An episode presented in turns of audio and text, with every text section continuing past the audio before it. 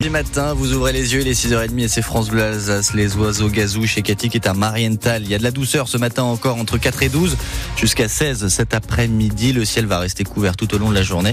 Des averses sont annoncées dans le Barin en seconde partie de journée. L'actualité avec vous, Émilie, et à la une, la région Grand Est rachète des lignes à la SNCF. Oui, c'est une information France Bleu Alsace pour pallier aux problèmes rencontrés sur certaines lignes. Elle veut les remettre en état avant de les ouvrir à la concurrence concerne notamment les 150 km entre Molsheim, Épinal et Célestat.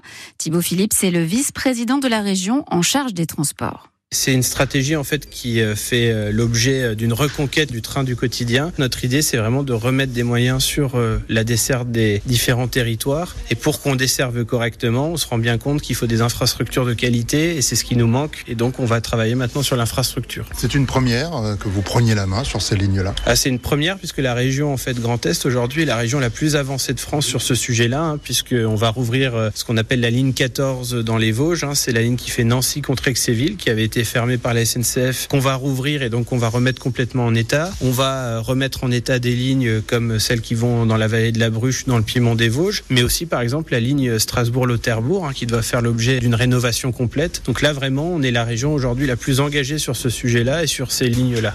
Et on en reparle à 8h moins le quart avec notre invité André Lotte, le président de l'association Bruche Piémont-Rail.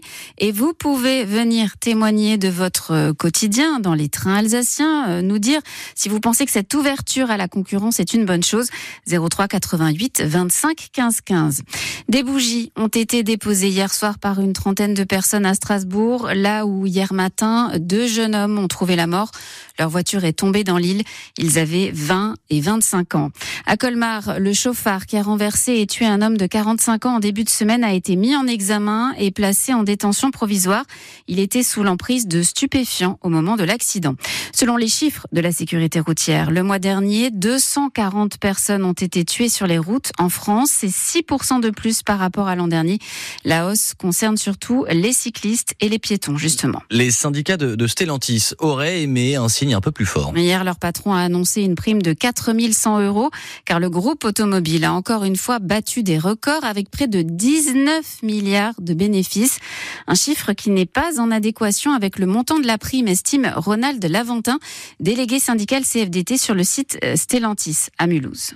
C'est 4100, euh, à notre sens, un CFDT salarié, hein. c'est 200 euros de moins que l'année dernière, alors qu'on a fait plus de bénéfices. C'est mieux que rien, on est d'accord, mais pour nous, c'est c'est pas suffisant. On s'attendait pas du tout à ça, on va être honnête. Hein. On regarde les résultats par semestre.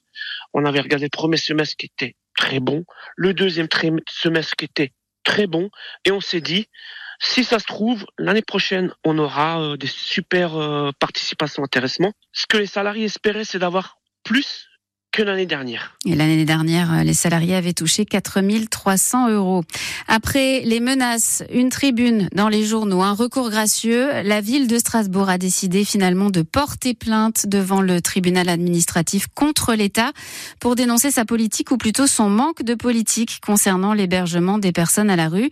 Grenoble, Lyon, Rennes et Bordeaux vont faire de même. À Strasbourg, les associations estiment que 500 personnes sont à la rue et que plus de 90% des appels au 115 sont sans réponse. Floriane Varieras, l'adjointe en charge de cette question à Strasbourg, sera dans nos studios à 8h15. Et à 6h34, on reste à Strasbourg, où les musiciens, Émilie, de l'orchestre philharmonique s'inquiètent. Ils font signer une pétition en ce moment pour dénoncer la baisse de leur subvention par la ville, une coupe de 250 000 euros dans leur budget. Une inquiétude entendue par la municipalité qui a décidé de voter une aide exceptionnelle de 200 000 euros, explique Anne Missler, l'élu en charge de la culture. La ville de Strasbourg, et pas seulement la ville de Strasbourg, a mesuré en fait la difficulté euh, face à laquelle se retrouvait l'orchestre. Nous avons donc voté une euh, subvention euh, de 200 000 euros, puisqu'on avait effectivement pratiqué euh, dans les prévisions budgétaires de 2024 cette baisse. Compte tenu des difficultés qu'a rencontré l'orchestre, dû à un certain nombre, comment dire, d'augmentation de charges, et en particulier l'augmentation du point d'indice, mais pas seulement, la ville a fait un effort supplémentaire et on se bat pour que l'orchestre puisse continuer à avoir les moyens de son rayonnement et de son développement. L'Eurométropole devrait elle aussi mettre la main à la poche et verser une aide exceptionnelle de 48 000 euros pour l'orchestre.